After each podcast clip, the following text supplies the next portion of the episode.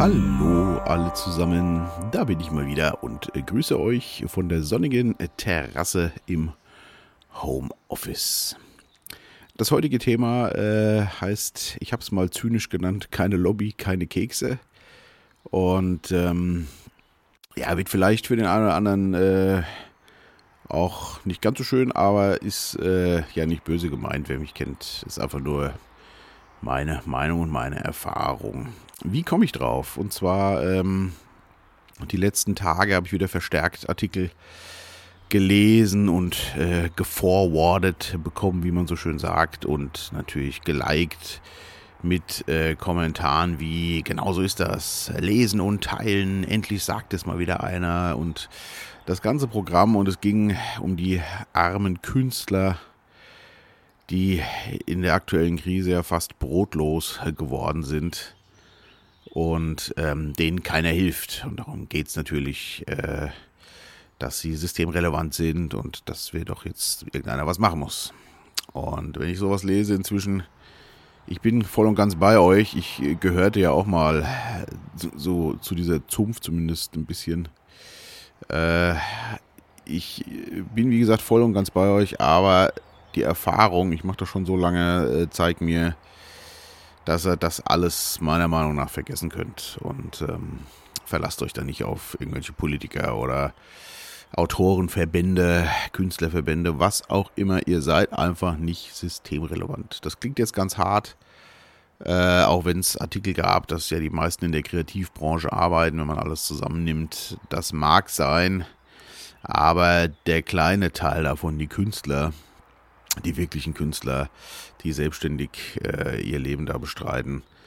Äh, ihr seid nicht die Mehrzahl und es gibt einfach so viele, die da dagegen brüllen. Ich kenne die Diskussion zu Genüge und habe mir da mal erlaubt, ein bisschen in die Vergangenheit zu schweifen und will das hier auch gerade mal ein bisschen besprechen. Äh, ich mache ja schon sehr lange Musik, also aktuell ja nun nicht mehr so, aber früher war ich ja doch, äh, war das ja mein Lebensinhalt und auch mein Brot habe ich damit verdient. Genau, und ähm, natürlich gab es die Diskussion schon früher, das weiß ich noch so grob oder aus alten Artikeln, als zum Beispiel damals äh, die Kassette erfunden wurde, haben auch alle geschrien, oh mein Gott, jetzt können die Leute sich ihre Sachen selber aufnehmen, was wir übrigens als Kinder, Jugendliche auch gemacht haben, immer vor der Radiosendung gehockt mit der Kassette auf Standby und wenn irgendein Titel kam, den man haben wollte, zack, direkt aufgenommen. Meistens sehr ärgerlich, weil einem der Moderator dann reingesprochen hat, gerade bei neuen Sachen könnte Absicht gewesen sein. Naja, kurzum, äh, während meiner professionellen äh, Arbeitslaufbahn in der Musikindustrie äh, das erste Mal, wo das Ganze mit dieser Digitalisierung so wirklich losging, das war so 1999, 2000. Also mit dem Internet meine ich jetzt hauptsächlich. Und das war die Plattform Napster. Der ein oder andere wird sich noch erinnern. Es gibt es ja heute auch noch, aber damals war Napster ja was völlig anderes. Es ähm, war ein File-Sharing-Dienst, der sich nur auf Musik zunächst konzentrierte. Und es griff um sich wie eine Seuche. Und wir waren alle dabei, weil das ein großartiger äh, Dienst war. Wir alle haben gar nicht äh, erkannt, was sich daraus vielleicht noch entwickeln könnte. Das Tolle äh, daran war einfach, dass jeder seine digitale Musiksammlung zur Verfügung stellen konnte. Und auch wenn ich einen Titel runtergeladen habe, konnten den andere von mir wieder runterladen. Ich weiß gar nicht mehr genau, wie die, da gibt es einen Fachbegriff für diese Plattform komme ich jetzt gerade nicht mehr drauf. Auf jeden Fall war das legendär und wir haben das alle benutzt. Das über den, rund um den Globus. Und ich kann mich noch erinnern, äh, wie scharf ich drauf war. Seltene Maxi-Versionen äh, von zum Beispiel Depeche Mode, die gerne irgendwelche Remixe haben machen lassen, die es dann nur selten gab, auf Vinyl und so. Und man hat da alles gefunden und ich habe das wirklich runtergesaugt, bis der Arzt kommt. Auch äh, Sachen, die ich als Platte hatte, dass ich die einfach nochmal auf dem Rechner auch für mich hatte. Das war eine ganz große Zeit. Die Musikindustrie wurde natürlich völligst überrannt von diesem ganzen Ding. Und ähm, wie das bei großen Firmen immer so ist, äh, sie haben ja mächtig Kapital, haben sie dann versucht, sich äh, Napster unter den Nagel zu reißen, was dann letztendlich auch der Bertelsmann Music Group, äh, kurz BMG, gelungen ist. Ich meine jedenfalls, die haben das damals geschafft. Und hätten die sich damals mit allen großen Firmen einigen können, und allen Napster-Usern ein kleines Abo angeboten, dann glaube ich, äh, wäre der Verlauf der äh, Musikbranche und Musikindustrie doch äh, auch ein bisschen anders gelaufen. Weil ich glaube, das hätten ganz viele mitgemacht damals, zum damaligen Zeitpunkt. Es gab ja noch keine Stores im Internet, um das zu kaufen und die Plattform war legendär. Dann hätte man da von jedem User, weiß nicht, 2 Euro genommen oder sonst irgendwas, oder war das war ja noch D-Mark-Zeit. Ähm, ich glaube, ganz viele hätten das mitgemacht und ähm, die Plattenfirmen hätten einen super Store gehabt, äh, wo sie die Preise bestimmt nur etwas besser hätten bestimmen können. Und ähm, wäre dann wahrscheinlich auch für alle, die bei den Plattenfirmen unter Vertrag gewesen wären, besser gewesen. Aber gut, ähm, das war die Napster-Zeit. Gut, das wurde wie gesagt gekauft. Man hat sich nicht geeinigt. Daraufhin wurde Napster zerschlagen und ähm, die User sind quasi davon geflüchtet äh, auf tausend andere Download-Portale, weil der Virus war ja gesetzt und dann kamen so Sachen wie Emule und Idanki hieß das glaube ich noch. Naja, kurzum, es zerstreute sich unkontrolliert auf Millionen von Plattformen. Ja, die Musikindustrie hat es dann nicht interessiert, weil die Umsätze waren ja immer noch hoch genug. Äh, und so kam dann 2003 völlig überraschend Herr Steve Jobs mit seinem iTunes Music Store um die Ecke, passend zu seinen iPods, und hat die Musikindustrie quasi überrannt. Hoppla, wie konnte das passieren? Es hat doch tatsächlich jemand geschafft, einen äh, Musikstore online zu stellen. Und da äh, ging das erste Mal der große Aufschrei, ich kann mich noch gut erinnern, durch die ganze Künstlerbranche auch und Plattenfirmen natürlich. Wie kann man es wagen, äh, für 99 Cent einen Titel zu verkaufen? Aber äh, den großen Plattenfirmen äh, blieb nichts anderes übrig und fiel auch nichts Besseres ein, als ihren gesamten Kataloge dann letztendlich da zur Verfügung zu stellen. Die Marktmacht war A zu groß und B für die Plattenfirmen war es ja auch wieder ein rentables Geschäft. Aufgrund ihrer riesigen Kataloge verdienen die in der Summe ja immer noch dicke genug. Das war aber der erste große Kahlschlag für alle Kreativschaffenden. Und auch damals gab es jede Menge Aufschreie von ach Gott, Autorenverbänden, Künstlerverbänden, tausende von Presseartikeln und so weiter und so weiter und so weiter. Aber es, wie ich schon sagte, es interessiert einfach keinen. Ne? Es gibt dann immer noch genug Leute, die denken, was wollen die überhaupt? Und ja, die Lobby ist einfach nicht groß genug. Genau, und dann 2005, dann ging ja diese ganze Digitalisierung so richtig los. 2005, äh, meine ich, war das, kam dann YouTube auf den Plan. Und das war dann wirklich ein Kampf. Da kann ich mich noch gut dran erinnern, äh, weil was ist bei YouTube passiert? Das war ja das erste Portal, wo man Videos äh, hochladen konnte und jeder konnte sie sich dann anschauen. Das war ja wirklich eine bahnbrechende Sache damals. Und was wurde hochgeladen? Natürlich haben sich Millionen Leute dort angemeldet und hochgeladen wurden alte Filme, Dokus, äh, Musikvideos natürlich tonnenweise auch wieder und ja, äh, alle haben sich daran an dem Inhalt erfreut, aber äh, die Kreativen, die diese ganzen Inhalte gemacht haben, haben natürlich nichts abbekommen. Und ähm, da kamen dann wieder die ganzen Verbände auf den Plan und auch alle haben wieder geschrien in der üblichen Weise. Und dann hat äh, Google, Eigentümer von YouTube, die haben das ja gekauft, äh, äh, dann auf den Plan. Und die haben was ganz Cleveres gemacht. Die haben dann zum Beispiel, also bei der GEMA weiß ich zumindest, wie das gelaufen ist, äh, zumindest so grob. Ähm, die GEMA hat dann natürlich eingefordert, dass sie gerne an den Werbeeinnahmen bzw. den Einnahmen etwas beteiligt wird, wenn äh, Sachen abgespielt werden äh, von Autoren, die die GEMA vertritt. Und dann hat äh, YouTube eine Zeit lang, ich weiß nicht, wer sich noch erinnern kann, diesen schönen Satz äh, gepostet, wenn man dann sich ein Musikvideo zum Beispiel anschauen wollte, wo ein äh, GEMA-Autor beteiligt war, stand dann da, leider dürfen wir dieses Video nicht abspielen, äh, da die GEMA uns dies nicht erlaubt. Das war ein cleverer Schachzug, weil das stimmte so ja nicht. Also die GEMA hätte das schon erlaubt, sie wollte einfach nur einen ganz kleinen Teil der Einnahmen abhaben für ihre Autoren. Äh, von der GEMA kann man natürlich auch noch halten, was man will. Äh, die kassiert natürlich auch einen Großteil des Geldes für ihre ganze Arbeit. Aber so war der Deal. Aber YouTube hat das natürlich ein bisschen anders dargestellt und dadurch sind wirklich die Massen auf den Plan gezogen gegen die Künstler. Ja. Also das hatte äh, Ausmaße angenommen damals, da kann ich mich noch erinnern. Ich war auch noch sehr hitzig dabei damals natürlich in der Gegenfront, deswegen, wie gesagt, kann ich das alles auch gut verstehen. Das kann doch nicht wahr sein, dass sie das machen und keiner sagt was und keiner macht was und aber es war wirklich so, gegen die Masse der Leute hat man einfach keine Chance. Es war, äh, ich kann mich noch erinnern, ich war damals zur damaligen Zeit auf einer GEMA-Mitgliederversammlung in Berlin. Und ähm, da haben vor, vor dem Gebäude wirklich und vor der GEMA-Veranstaltung haben da Leute protestiert und zwar nicht wenige. Und das, also die Beschimpfungen waren schon echt ordentlich. Ne? So äh, nach dem Motto, die scheiß Künstler, ey, sollen endlich mal was arbeiten gehen, was Vernünftiges machen, was soll das? Ne? Und also, hat noch gefehlt, dass jeder Künstler sich eine Note irgendwo äh, offensichtlich an die Jacke heften muss und das ihm dann am besten nur anspucken darf oder so. Also es war wirklich derb, für mich zumindest gefühlt. Und das war für mich auch der Zeitpunkt, wo ich gesagt habe, vergiss das alles.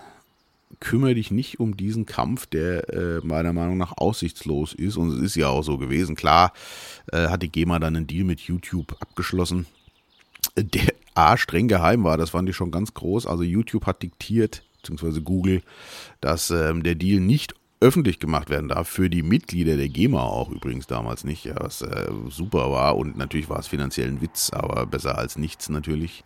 Von daher kann man natürlich sagen, okay, das Geschrei hat bestimmt ein bisschen was gebracht, äh, aber letztendlich, also man sollte schon seine Meinung auch mal äußern, aber nicht zu viel da rein investieren. Und das wurde mir da auch klar und ab dem Zeitpunkt habe ich mich äh, da natürlich schon noch ein bisschen informiert, auch mal meine Meinung gesagt, aber meine ganze Energie, die da reingeflossen ist, komplett da rausgenommen und gesagt, kümmere dich jetzt um dein Ding. Wie kannst du hier weitermachen?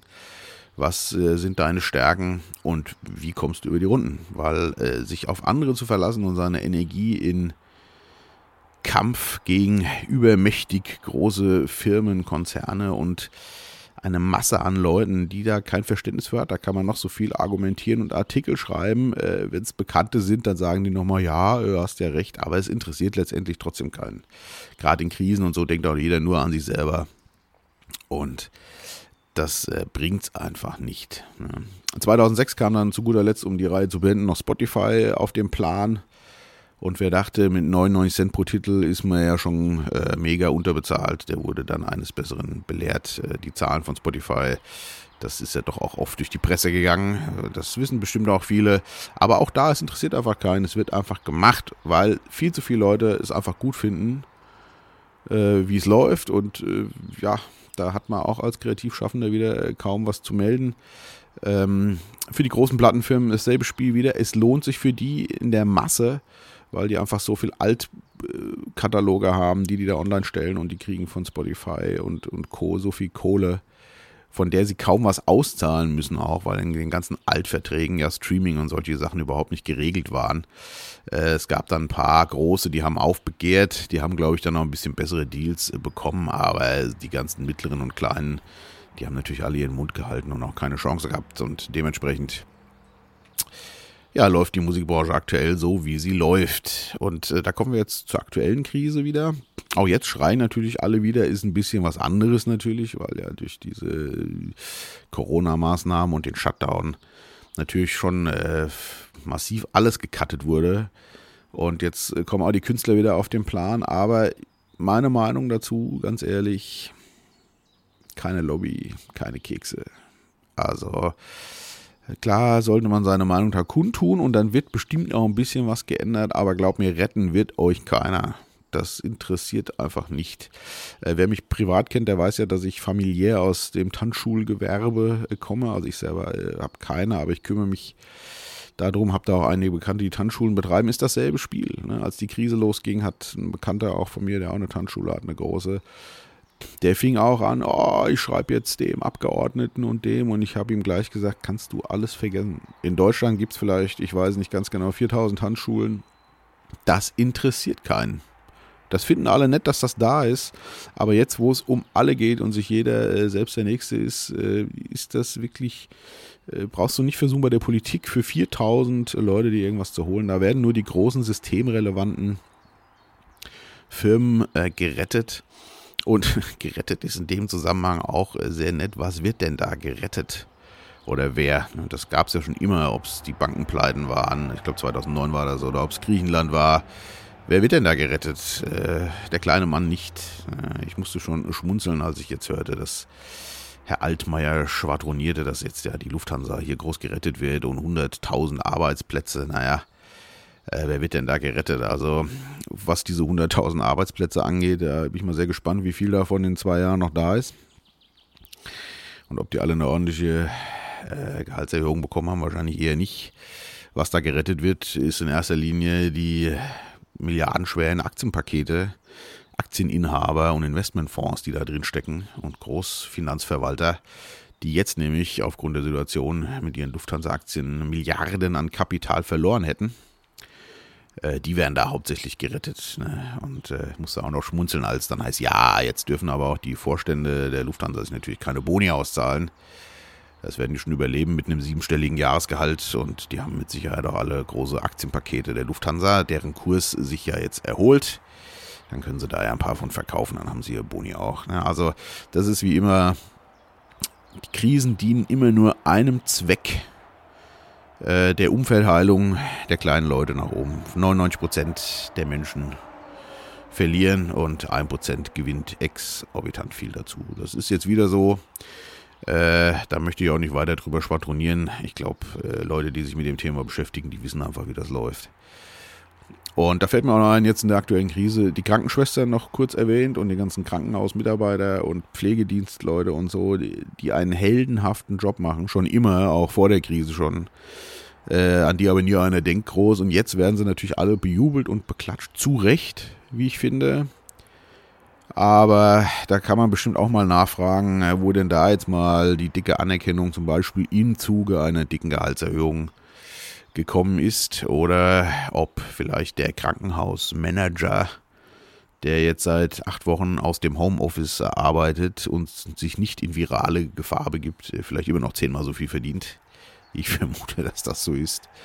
Und am meisten verdienen wahrscheinlich sowieso die ganzen äh, ja, Inhaber der äh, privatisierten Krankenhäuser, die wahrscheinlich jetzt irgendwo im Urlaub sitzen und ihre Firmenbeteiligung äh, checken. Genau, also es ist leider immer so und ich kann euch nur allen den Rat geben, nicht nur meinen Künstlerfreunden und Bekannten, sondern allen auch einfach. Konzentriert euch auf euer Leben und steckt nicht die Energie in Kampf, Spaltung und hofft auf die Rettung von irgendwelchen Leuten, denen ihr nachlauft. Das könnt ihr alles vergessen aus meiner Erfahrung nach. Ist bestimmt nicht ähm, un komplett unsinnig, äh, seine Meinung da zu äußern und vielleicht auch mal dem einen oder anderen, weiß nicht, seine Stimme zu geben oder Gehör zu verschaffen. Da so Verbände doch immer mal ein bisschen was auch bewirken können, aber konzentriert nicht eure ganze Energie da drauf, sondern setzt eure Energie lieber in eure Leidenschaft, in eure Familie und in eure Freunde. Denn das ist das, was euch am Leben hält und was das Leben meiner Meinung nach äh, lebenswert macht. Ja, das ähm, halte ich für extrem wichtig, sich nicht wieder in den Kampf zu begeben äh, und äh, die ganze Energie nur noch in Kopf, Kino und Diskussion. Äh, wer wird uns jetzt retten? Äh, rettet euch selber. Das ist, äh, glaube ich, das Beste, genau. Ja, in diesem Sinne äh, soll es das mal wieder gewesen sein für heute. Ein kleiner Beitrag zum aktuellen Geschehen mal wieder. Ich werde jetzt gleich mal wieder Homeschooling machen und meine Rolle vom Podcaster in, äh, zum Lehrer wechseln. Mal gucken, was heute dran ist. Und Wetter sieht gut aus, dementsprechend hoffe ich, wir haben alle einen schönen Tag. Ich wünsche euch alles Gute, vielen Dank fürs Zuhören und ja, bleibt gesund und wach. Bis bald.